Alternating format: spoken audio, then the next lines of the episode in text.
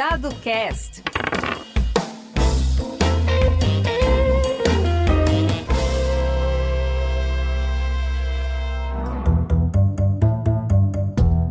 Olá, eu sou o Carlos Eduardo Manfredini Rapner e esse é o Dado Cast, um programa quinzenal para debater sobre a vida, o direito, a cultura e a sociedade. Muito obrigado pela audiência. Absurdamente fantástico retorno que tenho recebido em relação ao nosso bate-papo quinzenal. Continue mandando sugestões de convidados e de pautas. Use, por enquanto, o e-mail dado@dadocast.com. Estamos trabalhando para logo logo sermos encontrados nas redes sociais. E se você quiser receber as novidades do canal em primeira mão, deixe seu e-mail para que possamos enviar todos os lançamentos. Faça isso pelo nosso site dadocast.com ou inscrevendo-se no canal DadoCast do seu tocador. DadoCast. Há uma radicalização é, e são extremos que se alimentam mas há também um imenso espaço que vem sendo ocupado por pessoas que estão unidas e têm convergência em função de causas. E, e o desafio é justamente tentar incentivar essa ponta para que desenvolva, mas não permitir, jamais. Isto é uma dívida do Brasil, é uma promessa não cumprida da nossa democracia, que aumente essa exclusão. A gente ainda tem índices de desigualdade que são inaceitáveis. Olá, hoje eu vou conversar com um grande, competente e muito estimado amigo, Gustavo Fruit. Nasceu em Curitiba em 18 de abril de 1963. Ingressou na gloriosa Faculdade de Direito da Universidade Federal do Paraná em 1981. Fomos contemporâneos, foi presidente do Centro Acadêmico Gusimas e advogado com formação em Direito Penal político por vocação. Elegeu-se vereador pela primeira vez em Curitiba em 1996. Foi eleito deputado federal para quatro mandatos. Foi prefeito de Curitiba na gestão 2013-2016 e atualmente exerce o seu quarto mandato como deputado federal pelo PDT. É advogado, formado em Direito pela Universidade Federal do Paraná. Gustavo é filho de Ivete e de Maurício Roslindo Fruit, irmão do Cláudio, o maior advogado de Brasília, e da querida Neneca. Gustavo é, sobretudo, um brasileiro ilustre que honra e defende por onde passa o nosso querido Paraná. Gustavo, é uma grande alegria poder falar com você no DadoCast. Como é a vida do político na pandemia? Não tem quadra de bote para inaugurar, nem churrasco em paróquia. O que é que está acontecendo no mundo da política? É verdade, estou com saudades já do churrasco da paróquia e das quadras de bote. Mas primeiro, alegria de estar participando desse bate-papo com você, dado é, agradeço as menções, é, fico muito, muito feliz, emocionado, mas tenho que registrar também e para mim, o Dado é um dos melhores profissionais da área do direito, não só no Paraná, é referência em Brasília.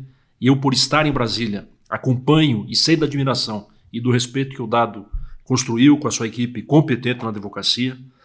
Além disso, como uma dupla maravilhosa com a Adriana, um casal extremamente competente, pessoas formidáveis que marcam muito a minha trajetória também na faculdade pais de jovens maravilhosos que estão no caminho de muita dedicação e de referência.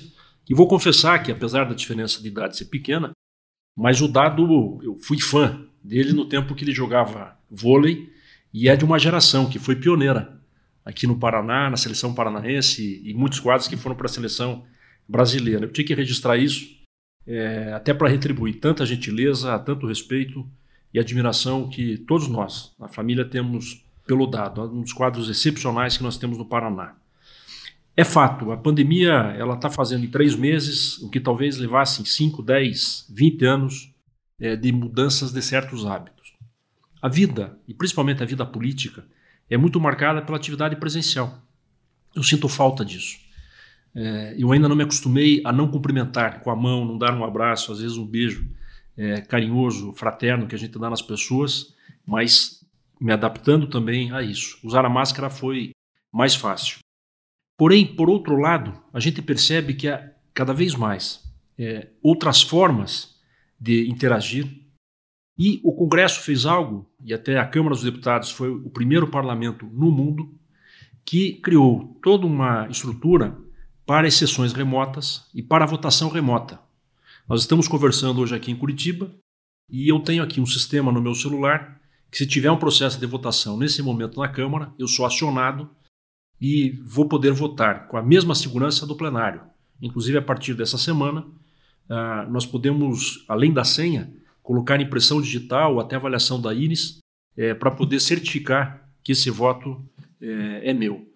Então, isso mostra que o Brasil tem muita coisa competente em termos de tecnologia, em termos é, de inovação. É claro, é, é, eu não estou me referindo aqui a, aos méritos e das votações, é, é uma outra discussão. Mas para mostrar que é, houve uma rápida adaptação e nós estamos vendo a necessidade que cresceu muito. Se no primeiro momento as pessoas se isolaram, a partir da segunda, terceira semana da quarentena, houve uma explosão das lives, das videoconferências, de uma forma nova das pessoas se comunicarem, de uma geração que estava offline, uhum. é, que passa a utilizar o celular. É, das poucas pessoas ainda que eu vejo, a minha mãe, que, que não resiste a isso, mas que de alguma maneira os filhos e os netos ajudam nessa compreensão, e o impacto isso no mercado, na atividade profissional, e seguramente nós estamos vendo um cenário que pós-pandemia já indica algumas atividades que vão simplesmente desaparecer, ou vão ter uma rápida transição, e outras atividades que vieram se consolidar. Então, a política mudou muito, mas de alguma maneira, o lado bom, que traz muito mais informação, é claro que a gente tem que saber filtrar, até no meio dessas fake news, mas é, permitiu uma aproximação que há muito tempo a gente não via, e como é, é, é comum hoje as pessoas saberem quem são os governantes, quem está no Congresso, gostando ou não, muitas vezes não gostando, mas quem são os ministros do Supremo? A gente vê a Suprema Corte Brasileira é, com audiências é, online também. É, então isso é uma transformação brutal. Que legal. Gustavo, e assim, você começou a política acadêmica no centro acadêmico. Eu tive a benção de poder me dedicar ao magistério superior na Faculdade de Direito da Federal por quase 40 anos e vi a mudança que, ao longo desses anos todos, a política acadêmica foi é, sofrendo. Né? No entanto, uh, não há dúvida que, independentemente do momento em que tudo isso você viveu e o momento de hoje serem, obviamente, muito distintos, mas o processo de aprendizado da política acadêmica é sempre muito é, vibrante, não é? Ele é muito intenso. O que é que você é, diria? e eu sei que uma parte significativa dos meus queridos e queridas ouvintes integra o contingente de ex-alunos, para essa jovem, para essa moçada que está olhando para a política e achando: será que eu ponho a mão, será que eu não ponho a mão, e que tenha eventualmente uma vocação. Que mensagem você dá a essa juventude que tem sangue correndo na veia e acha que pode ajudar o Brasil? É apaixonante não parar mas sem ingenuidade. Esse é um lado bom também. As pessoas estão mais informadas. Hoje há uma descrença com a política tradicional, há um questionamento brutal das instituições democráticas. Porém, por outro lado, isso fez ou faz com que muitas pessoas passem a ter um acompanhamento maior, tenham uma postura mais ativa. A gente vê um processo de militância que ah, há muito tempo não se via. É, e há uma multiplicação dos centros de decisão. O que, que significa isso? Se as pessoas não se agregam com aquelas instituições tradicionais, como por exemplo os partidos políticos, e nós sabemos que é um monopólio, só se pode participar de uma eleição quem estiver filiado a um partido político. Mas o que une e motiva cada vez mais são causas. Isto vem de forma acentuada também impactando a geração aqui no Brasil. Causas como o antirracismo, é fato, lamentavelmente, que é uma sequência de fatos, de tragédias que também mobilizam isso.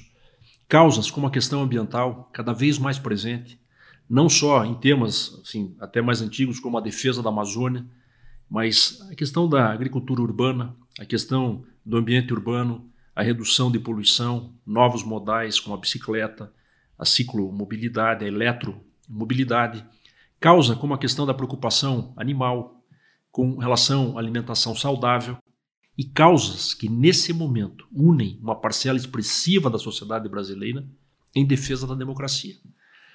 A gente acha às vezes que certas conquistas, por terem sido conquistadas, estão consolidadas e é um assunto superado. Mas a história recente no mundo e no Brasil também mostram que não.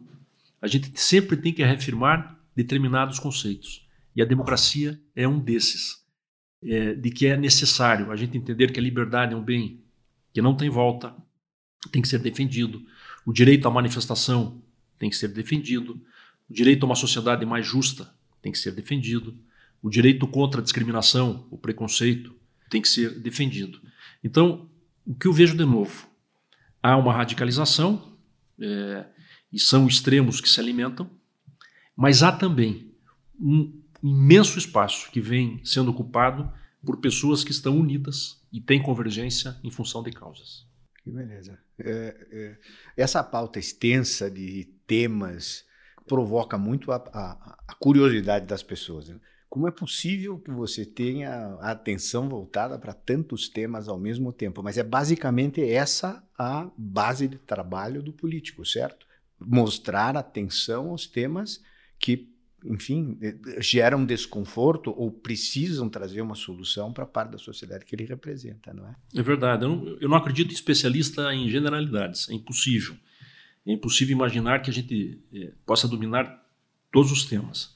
Mas também acho que é sempre ruim na vida pública quando a gente tem que ter uma visão é, de gestão, uma visão geral sobre diferentes interesses de uma sociedade com divergência, com brutal desigualdade. Curitiba, Paraná, que são referências, têm brutais desigualdades. A gente também não pode imaginar que ser especialista em uma só área vai permitir que a gente consiga dialogar com tanta divergência de interesse. Eu vou citar alguns exemplos. Na prefeitura de Curitiba, a gente passou a acompanhar que todo final do ano há um aumento muito expressivo de indígenas na capital. O que, que é isso? Principalmente indígenas que vêm do interior do Paraná e até de outros estados, é, por diferentes razões, para também ter algum tipo de renda, algum tipo de diálogo que não teriam em outras circunstâncias. Não era da função da prefeitura esse trabalho, mas como é que a gente vai dizer simplesmente não? Fecha os olhos e não quero dar atenção a isso. Fizemos uma casa de passagem indígena. Cito um segundo exemplo. Aumentou muito o número de pessoas idosas que passam a ser dependentes químicos. É, é um dado que surpreendeu também e é algo crescente em várias sociedades. Como é que a gente faz? Fecha o olho para isso? Mas aonde que diz que a responsabilidade é de uma prefeitura? Então, nós temos que dialogar com profissionais desta área. Dou um terceiro exemplo que gera um imenso preconceito ainda em algumas pessoas. População de rua. Aonde está escrito que a responsabilidade é do município? Mas como é que o município simplesmente vai fechar os olhos para isso? Então, tem gente que tem uma visão higienista. Acha que tem que tirar, que é feio ver aquilo e, e, e deixa uma imagem ruim para a cidade. Nós optamos por um outro caminho de inclusão, de compreensão, de entendimento e saber que há múltiplas causas que levam uma pessoa a, a esta condição. Então, se a gente tem uma ideia de um tema só, monotemático, é impossível conseguir dialogar e compreender os diferentes conflitos que tem é, numa sociedade. Isso vai se acentuar.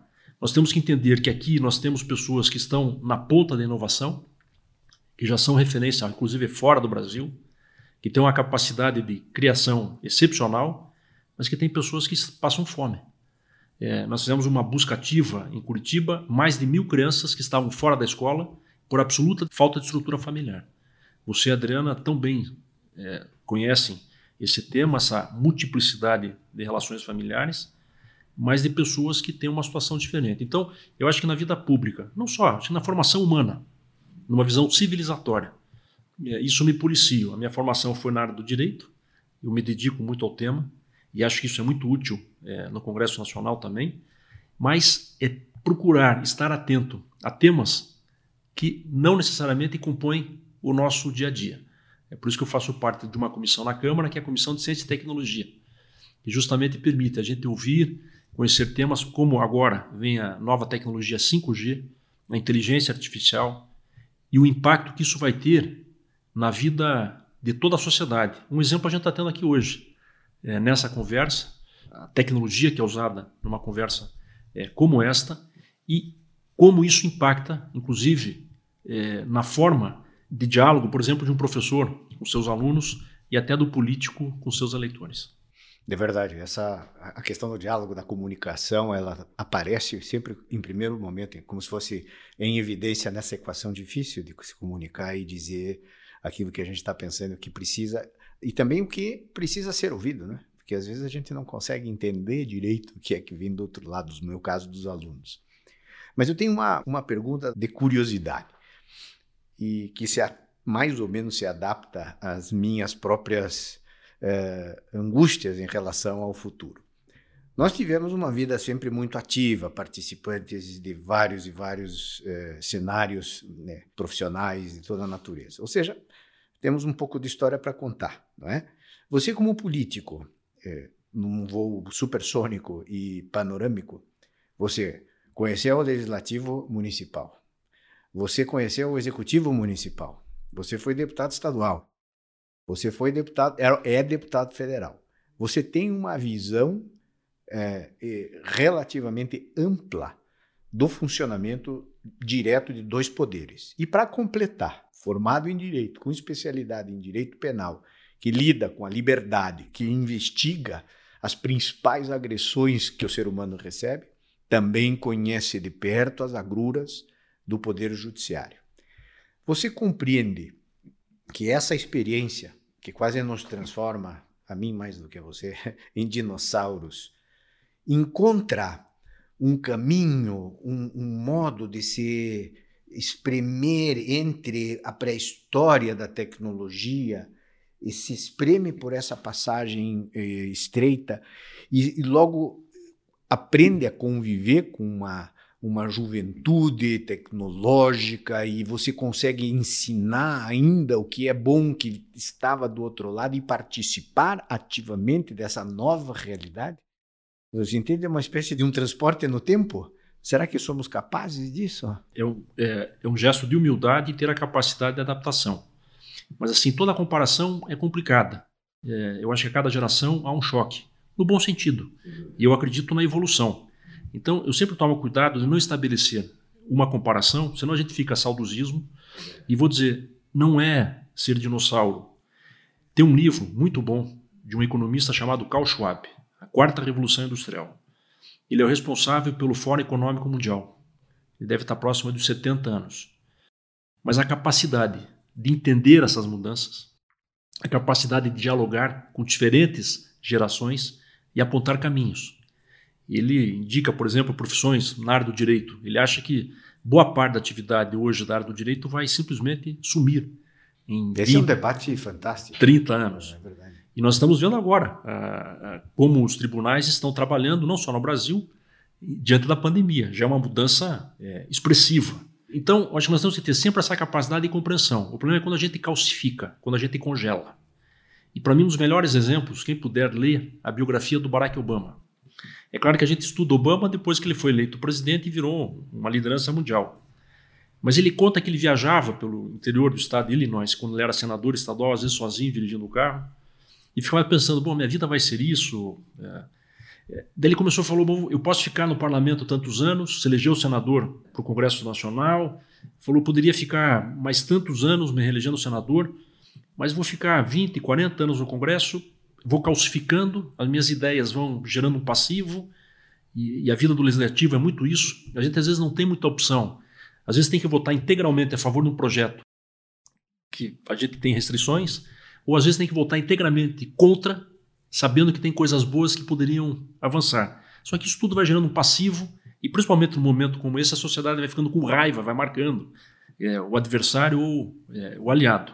Então ele diz lá pelas tantas, a gente tem a capacidade, às vezes, de dessa ousadia, é, de dar um passo. E todo esse passo é um risco. A gente não consegue programar, principalmente nesses tempos atuais, o que vai acontecer daqui um, dois, é, cinco, dez anos. Mas eu, eu citei esses dois exemplos de duas pessoas com idades diferentes, com formação diferente, mas sim comum. Tem a capacidade de é, romper com esta acomodação e, e acho que esse é o desafio, independente da geração. É evidente que a nova geração já surge com um acúmulo de informações de estrutura que não dá para comparar. O Carl Schwab ele chega ao extremo de apontar que ele acha que nós vamos já viver nesse século geração, uma, crianças que já vão nascer com um chip implantado. Daí alguém pergunta, ah, mas está louco? Ele falou, sim. Hoje as pessoas já têm marca-passo, já têm dosagem de medicamento é, implantada é, no seu corpo, controlado à distância por chip. E ele diz assim: o celular, o smartphone vai ser uma coisa do avô. O, o neto vai perguntar: vovô, o que era telefone? O que é smartphone? É, diante dessa possibilidade de mudança. Mas qual que é o nosso desafio também, Dado? É pensar que isso aumenta a exclusão, aumenta a desigualdade. A gente está vendo agora na questão do Enem e na questão das aulas não presenciais. Assim, a gente escuta especialista, parece tão simples, né? Não, é só ter um smartphone ou ter um laptop em casa é, que vai resolver. Mas é brutal, e os dados estão mostrando isso, o número de pessoas que não tem equipamento, quando tem, é um equipamento já defasado e não tem acesso à internet, e quando tem, não é um acesso de qualidade. Então, há um desequilíbrio.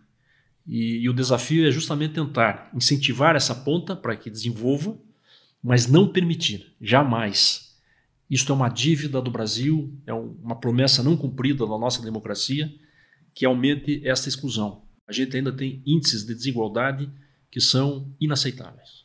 É, eu estou plenamente de acordo com o que você está fazendo. Dentro do, da tua história e lendo um pouquinho a respeito de todos os, os ambientes pelos quais você caminhou, Gustavo, eu identifiquei que jamais você abandonou a postura de advogado. Você sempre foi advogado das causas em que você acreditou e continua acreditando. Você defendeu Curitiba quando tinha que defender Curitiba, e aliás continua defendendo. Defendeu o Paraná em todos os momentos em que isso foi necessário. E defende o Brasil, especialmente participando da produção uh, legislativa no Congresso Nacional. Você, como advogado das causas uh, por onde andou, é, desenvolveu e vem desenvolvendo lutas muito importantes. Eu vou pegar uma delas, você poderá lembrar de outras. Mas você identificou que em 1973 foi celebrado um tratado relativo a Itaipu. E que em 2023 esse tratado obrigatoriamente será renegociado. Todos nós estamos acompanhando atentamente as movimentações, o setor elétrico está em alvoroço por causa disso. Dentro desta mesma perspectiva que você vem demonstrando ao longo da tua história, você botou debaixo do braço a pasta do Paraná e eu vou lá brigar pelo Paraná. E disse: uma parte de todos os resultados que o Brasil obtiver pela exploração da usina de Itaipu a partir de 2023, deve vir para o Paraná como respeito ao fato de que aqui estão. Nós já não temos um litoral. Quando se falamos de pré-sal, o litoral do Paraná é 30 a 50 quilômetros. Sabe lá, o, é uma, é uma, nós não temos acesso a certas vantagens econômicas. E você percebeu que, por outro lado, na usina de Itaipu, nós temos acesso, porque ali é estado do Paraná. Como é que é essa história de Itaipu? de que maneira você se posiciona e se eu li adequadamente que você é verdadeiramente o advogado das coisas do Paraná, de Curitiba e do Brasil. Primeiro, fico muito feliz dessa é, classificação e atribuo muito essa formação, principalmente na faculdade de Direito, que mais do que a defesa, é, o, o conceito da era dos direitos, e é claro que a gente tem que respeitar dizer, esse modelo constitucional, mas quando a gente fala em defesa de causas, tem uma questão moral e ética que acaba se sobrepondo. Reitero, não significa cometer ilegalidade, não é isso. Mas é um conceito muito mais abrangente. É como se fosse aquela norma não escrita é, de referência. Vocês até ouvi uma brincadeira, que a primeira norma é a mãe, e depois tem as demais, inclusive a Constituição. É verdade. Mas assim, o Paraná tem alguns ativos que foram desconsiderados ao longo do tempo e não foram projetados e planejados como grandes ganhos no médio e longo prazo. E nesse momento a gente está tão contaminado com um debate tão rasteiro, tão superficial. Até hoje é um dia atípico, porque não houve nenhuma prisão, não houve nenhuma demissão, não houve ainda nenhum pronunciamento bombástico, seja do governo ou da oposição. Então é um dia que a gente até estranha a normalidade que está instalada, ou a gente não está informado ainda. Só que isso absorve muito o debate. E tem causas que são brasileiras, mas causas que passam pelo Estado. Esse exemplo. Hoje, o grande ativo para qualquer projeto de desenvolvimento é o modelo energético. E há um debate intenso sobre fontes alternativas. Só que à medida que os investimentos foram feitos, quem fez o investimento se torna um conservador, ou seja, trabalha contra a inovação com o receio de perder o mercado é conquistado em 20, 30, 40, 50 anos. O Paraná representa hoje quase um quarto, quase 25% de toda a geração de energia hidrelétrica do país. Um quarto? É o maior produtor de energia hidrelétrica da América do Sul. É como se aqui a gente tivesse quase que 25% de toda a produção agrícola, 25% de toda a produção pecuária, 25% do petróleo, 25% da água. E isso é um ativo que o Estado tem. Só que, como sempre foi um projeto nacional, a gente não tinha essa ideia de federação, ficou concentrado no governo federal. Toda a energia que é produzida aqui e não é consumida no Paraná e vai para outros estados, o Paraná não recebe absolutamente nada, seja na geração, seja na transmissão, seja na questão tributária, que é o caso do ICMS da energia, que poderia dar em valores atualizados, só para dar uma ideia, quase um bilhão de reais. Ou seja, não recebemos nada. Daí foi feito um acordo com o Paraguai, um projeto geopolítico. Até quem tem interesse vale a pena estudar é, o acordo bilateral, é um, é um exemplo, é um, é um tratado jurídico. E agora vai ser renovado. E mais uma vez, esta energia, que por vezes é comprada pela Copel em dólar, ou seja, o Paraná compra em função do acordo inicial que foi estabelecido, mas qual é a contrapartida para o Estado? Em termos de projeto de inovação e social, por quê? Quem olhar o Brasil, o mapa do Brasil, a costa leste, nós temos o nosso litoral, e na costa oeste, imensas fronteiras, com problemas brutais, mas a região de fronteira mais ocupada é no Paraná, onde nós temos a maior concentração populacional, o maior número de cidades e é uma região equilibrada, com uma forte produção agrícola. O que, que fizeram para compensar o Estado? Ah, então, em vez de ganhar a energia ou ter um investimento, vai ganhar os royalties pela geração de energia é muito pouco, ínfimo, do que o potencial que tem. E nesse debate hoje, o Paraguai, que por vezes foi tratado e é tratado por alguns até de forma preconceituosa, evoluiu muito, tem pessoas altamente qualificadas e contrataram uma consultoria internacional com Jeffrey Sachs, um grupo da Universidade de Harvard, e com profissionais paraguaios estão sendo treinados para negociação, eh, seja no aspecto econômico, social, de inovação e jurídico. E nós não estamos fazendo isso. Tanto que a Itaipu mudou de direção e agora que estão começando a, a tocar esse tema. Então, para fechar, nós temos a geração de energia sem ICMS, nós temos Itaipu, o Tratado de Navegação é, do Rio Paraná, que tem que ser renovado este ano, e o mar territorial com potencial brutal, o pré-sal. E quando se pensava no mar territorial, você pensava só na pesca. Mas o pré-sal tem bacias que podem chegar no Paraná e Santa Catarina. E na hora que te faz a projeção do mar territorial, isso é um estudo de direito que vale a pena, são tratados internacionais, o que se projeta é um triângulo até as 12 milhas.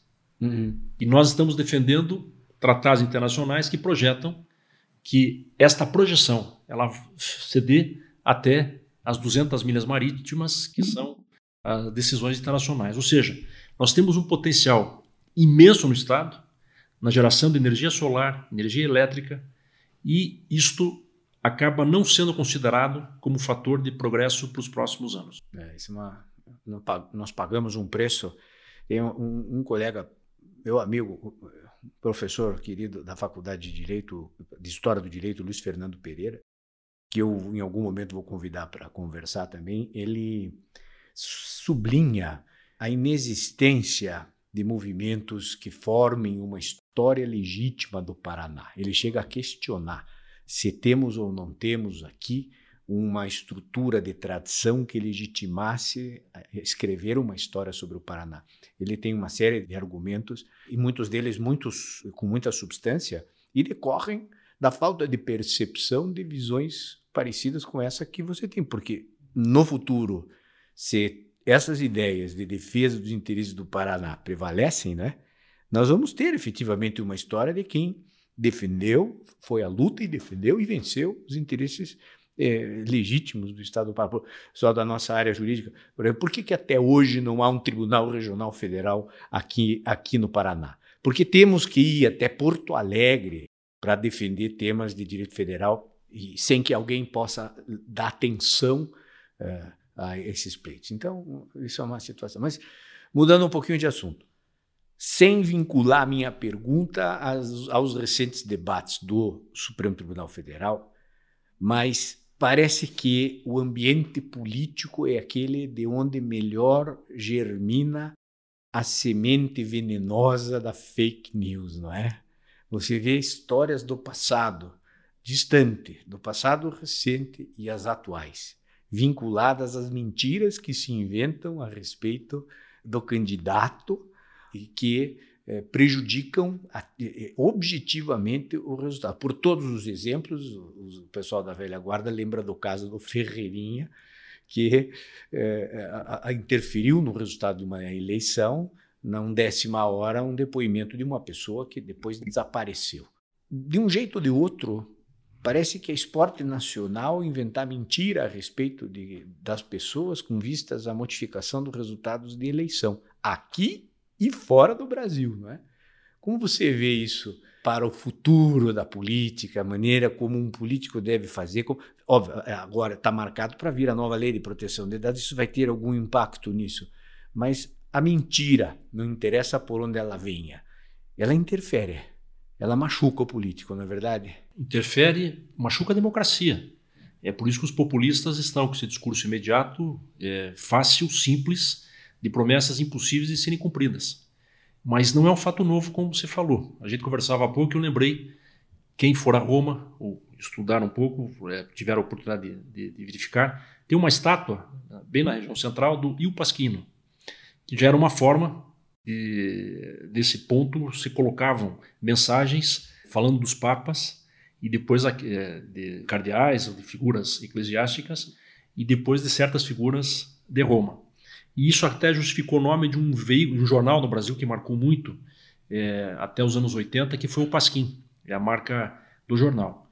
É, então, essa ideia desse, da mentira, da desinformação, não é nova. O que potencializou, por questões óbvias, é a utilização das redes é, sociais. É, é, muito comum, acho que todo dia alguém recebe lá no WhatsApp ou em alguma rede que participa alguma informação e depois vai checar e vê que aquilo não tem nada. E, e há hoje instrumentos que permitem eu pegar a imagem de um personagem e incluir é, uma fala dele com uma perfeição que é difícil de ser contestada. Então, num processo eleitoral, que é cada vez mais rápido, é, num prazo de 15 dias, uma semana, isso pode ter um efeito destrutivo. E nós não temos instrumentos no nosso modelo institucional tradicional de resposta rápida. Mal comparando, uma vez um jornalista falou, tinha que ser como no vôlei. Tocou na rede, eh, já dá o cartão, já dá a punição e acabou. Aqui nós estamos ainda refém de um processo formal, junto à justiça eleitoral, o próprio junto à justiça criminal. E são processos cujo tempo, e eu compreendo como advogado, mas são muito maiores e muito diferentes do tempo da política, do tempo do jogo de decisões. Então, às vezes, uma decisão, por mais ágil que seja, até ter um julgamento em definitivo, pode levar anos. Isso é passou um período, já fez o estrago, já consolidou, ou ainda é, expôs alguém. De qualquer maneira, as pessoas estão ficando mais atentas. É, há mecanismos hoje de controle maior, mas sem ilusão esse processo tende a se acentuar. E, e, eu cito até uma, um documentário que eu vi há poucos dias, chamado Driblando a Democracia. É um documentário de uma hora, francês, que conta a história de um empresário americano chamado Robert Mercer, que contratou Steve Bannon, coloca ele na campanha do Trump, do Brexit, e como é que eles utilizaram e utilizam dados da Cambridge Analytica, que acabou é, fechando, mas dados que estão disponíveis nas redes sociais e até dados que deveriam ser tratados de forma sigilosa e como é que isso é, é utilizado. Eu dou um exemplo assim que eu vi no documentário que nós acompanhamos. Com o número de likes, por exemplo, que uma pessoa, que o usuário dá no Facebook, em, é muito rápido, é muito simples estabelecer o perfil dessa pessoa e ter 30, 40 até itens que identificam qual é o perfil, quais são os gostos e preferências daquela pessoa. Isso tem um impacto é, pra, como consumidor, mas tem um impacto para saber qual a tendência do eleitor. Através dos algoritmos, essa pessoa começa a receber uma série de propagandas, informações direcionadas que vão dando argumento para potencializar aquilo que foi identificado no seja, seu perfil. A pessoa é inclinada a uma determinada ideologia e os algoritmos alimentam aquela ideologia. Só que isso é caro. Então é um processo também excludente. De qualquer maneira, e perigoso também. Né? Extremamente. E o poder, o poder desse, de, de, quem controla esses algoritmos, em algum momento, também vai acabar sendo objeto de discussão ampla. Né? Com a tecnologia, com a, vindo nova e com a inteligência artificial, é, o controle é, é, é, é impensável.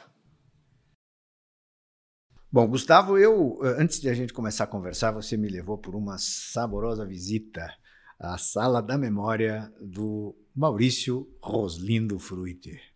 Maurício era radialista. Vi várias fotos ali em cima, eh, documentos que expressam uma vida intensa. Qual é a, a, o grande exemplo que o Maurício deixou para você e que só de entrar naquela sala, a gente, eu especialmente, me senti eh, inspirado pela personalidade forte que foi o, o Maurício. O que é o Maurício para o Gustavo? O filho sempre fala né, uma carga diferente de um analista. Né? Eu acho que o pai e a mãe têm um, algo sagrado na vida de todos nós. Mas assim, uma imagem de alegria. Ele morreu cedo, sofreu muito com problemas é, na vida e a, a, política também muito brutal para mostrar que essas coisas não, não evoluem, né? muda a forma, mas o conteúdo, para o bem e para o mal, acaba sendo muito repetitivo mas alegria. Ele tinha uma capacidade de enfrentar, uma disposição de não se entregar, renovar energia e sempre com alegria. Uma palavra de incentivo, de otimismo, principalmente nos momentos mais, é, mais difíceis. E eu acho que isso marcou muito todos nós em casa, o meu irmão, a minha irmã, a mãe também. E a sala da memória foi uma forma de resgatar isso, compreender um pouco mais a história dele, da família, porque eu vejo assim, é, às vezes a gente tem, conhece o avô, e é uma lembrança, uma memória oral dos pais, dos avós sobre a história da família.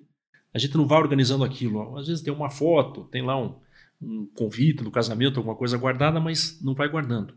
Então, para mim, foi uma oportunidade de recuperar um pouco da história dele. São mais de 3 mil fotos, vídeos, recortes de jornal, e conhecer até um pouco mais da história dos meus avós, bisavós, e conseguir até imagens, é, fotos antigas dos meus tataravós é, por parte de pai que vieram para o Brasil e dos bisavós por parte de mãe que vieram para cá também. Assim, era um, é, coisa de aventureiro, né? Vim para cá no, no, final do século XIX, começo do século XX. O que, que iam fazer aqui? Se hoje a gente com informação já, já não tem todos os dados, imagina há mais de 100 anos atravessar o Atlântico, vir para cá e, e, sobreviver. Sobreviveram, foram bem, eu acho que deixaram um legado é, bonito para a família. É, sem dúvida. É, Está na história do Maurício e com quem eu converso e com as pessoas mais velhas, entre elas o meu tio Paulo, que conheceu de perto, eh, me contam sempre passagens da vida uh, do Maurício que são lá. Ele mesmo conta. Eu assisti uma dele no rádio, um sujeito que eu não me lembro quem era, eh, fazendo o seu programa ao vivo e no meio do programa ele olhava pela janela e dizia: Hoje em Curitiba o tempo está estável, um sol brilhando, temperatura na faixa dos 20 graus. E, eu, o pai conta que ele vai para outra janela, pega uma mangueira e começa a jogar água na janela. Isso, é. Isso, confere essa história. Confere. Como assim as histórias não fizeram mal? Mas ele tinha um grande amigo, que era um sujeito maravilhoso, que foi o Azur Silva, também um dos pioneiros de, de rádio no Paraná. E não tinha CIMEPAR, não tinha Serviço de Meteorologia Nacional, Internacional. Hoje, né, a gente tem aqui. E o que, que tinha? O termômetro, dava temperatura. a previsão do tempo não, não existia no final dos anos 50, 60, pelo menos assim. É, o pai contava. E num dia faz isso, na hora de dar a previsão do tempo, ele sobe, começa a jogar água, na gurizada, aí na faixa de 18, 19 anos, sei lá. Sim. E o Azor vai lá e, ó, em Curitiba chove torrencialmente e tal, na capital do Paraná. Na época, o diretor da rádio, lá o dono, era o doutor Najib Shed, e a história que levaram uma bela suspensão lá, pra, ou uma bela bronca para os tempos. É. E, e, e, uma que eu me divirto, eu faço questão sempre de contar, eu não vou me, me, me perdoar se eu não comentar isso na tua frente para você me confirmar ou não. Mas a história, o Cláudio já me confirmou. A história de, do deputado estadual novato, que vai ao gabinete dele pedir conselho porque ele já era um deputado estadual de, de experiência. É verdade essa? Com os pacientes? É, essa foi é que, a única é história, história, mais complicada para contar. Assim, eu tive que pedir autorização na época.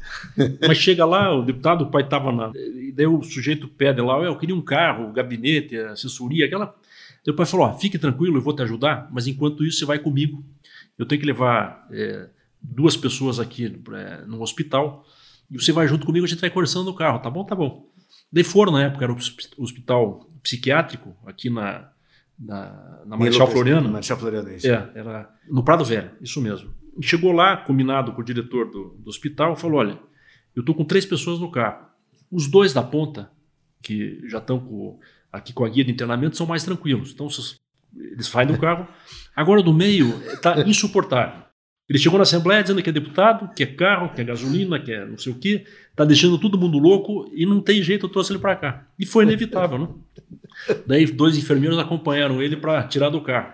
Até explicar, assim, eu entendo, mas foram, acho que décadas de amizade cortada. É sério? Cortaram a amizade. Bom, todo mundo tem uma história assim que acaba cortando a amizade. Mas recuperaram, recuperaram. Mas tem várias dessas. Bom, vamos caminhando para o fim da nossa conversa e eu vou te falar uma pergunta que passa por uma história. Uh, uma ocasião, eu fui convidado por uma banca de advogados de São Paulo para participar de um evento e assistir uma das mais interessantes exposições sobre a economia do Brasil, com um sujeito inteligentíssimo chamado Eduardo Janete da Fonseca. E ele chegou, começa a sua exposição dizendo assim: Olha, eu estava vindo para cá, foi em Cotia, em Cotia, no interior de São Paulo. Eu estava vindo para cá e falei, meu Deus do céu, o que é que eu vou falar para essa gente a respeito da economia do Brasil? A economia está mal, o que, que eu vou falar? Me lembro que história que eu vou começar a falar. E aí começou a palestra com a seguinte história, dizendo que uh, havia um médico estabanado, aflito, para encontrar o seu paciente, e ele encontra uh, o paciente. E já nervoso diz, eu tenho duas notícias para te dar diz o médico ao paciente. Uma ruim e outra pior ainda. O, o, qual que você quer primeiro? O, o, paciente sim, sim, tá bom, primeiro me dá a notícia ruim e depois você me dá a notícia pior ainda. Então o médico, naquela altura imbuído de transmitir a mensagem, sem, sem esperar, sem nada, já emenda. Olha, os seus exames, essa, essa notícia é ruim. Os seus exames ficaram prontos e você só tem uma semana de vida. O paciente fica abalado, né? estupefato e diz: Mas se essa notícia é ruim, o que, é que pode ser pior ainda? Ele falou assim: É que eu já estou te procurando há três dias. então, essa história ilustra um pouquinho se nós nos colocarmos na situação desse paciente. Será que nós brasileiros, como pacientes sofredores, e aí é a minha pergunta final, que recebemos diariamente uma notícia ruim, será que devemos ainda nutrir esperanças por um futuro melhor, alentador? Ou será que essa história nos reservará sempre uma notícia pior ainda pela frente? Interessante. O primeiro, o Janete é uma, uma das melhores figuras dessa geração de economistas. Mas essa semana o Ariano Suassuna faria 93 anos. Ele fala assim: a gente não pode ser um otimista é, pleno, que o otimismo é, é. Senão fica quase um tolo. Mas o que vai nos sustentar é, é ter a esperança. É evidente que a gente está passando um momento difícil, terrível. A situação econômica já não estava boa. Os indicadores são muito ruins. É, por uma série de razões, com o negacionismo, tratou-se muito mal a, a, o enfrentamento da pandemia no país, e os indicadores estão mostrando isso. O cenário não será fácil pós-pandemia. É, os efeitos econômicos são brutais, eu acho que a gente não sofreu pior ainda. Os efeitos sociais são brutais, os efeitos na estrutura de saúde serão enormes. É, tem muita especialidade que está represada agora, está se formando uma bolha, isso vai começar a estourar a partir de 2021. E não é um cenário de saída fácil conhecendo os personagens que estão à frente desse processo agora.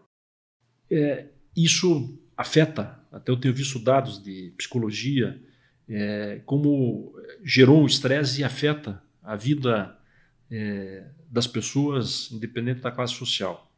Mas principalmente, claro, o mais pobre que não tem nem tempo de se estressar porque está desesperado por causa da alimentação.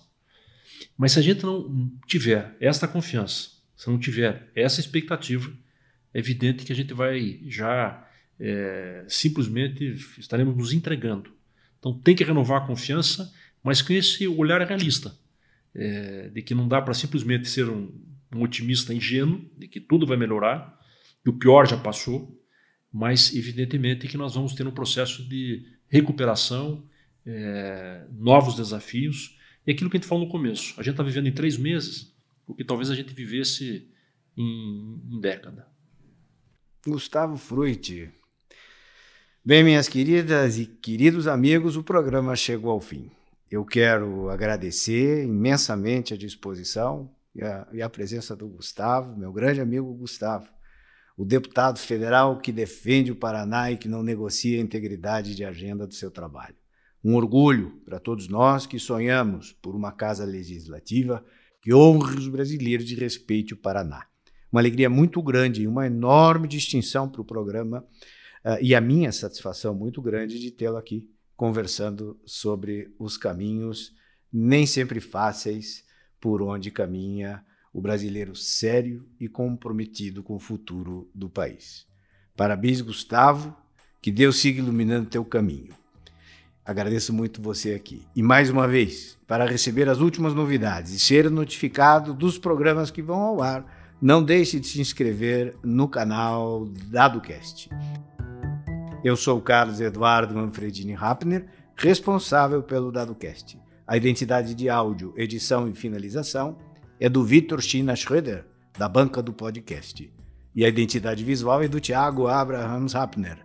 Muito obrigado pela audiência e até o próximo programa. Dado Cast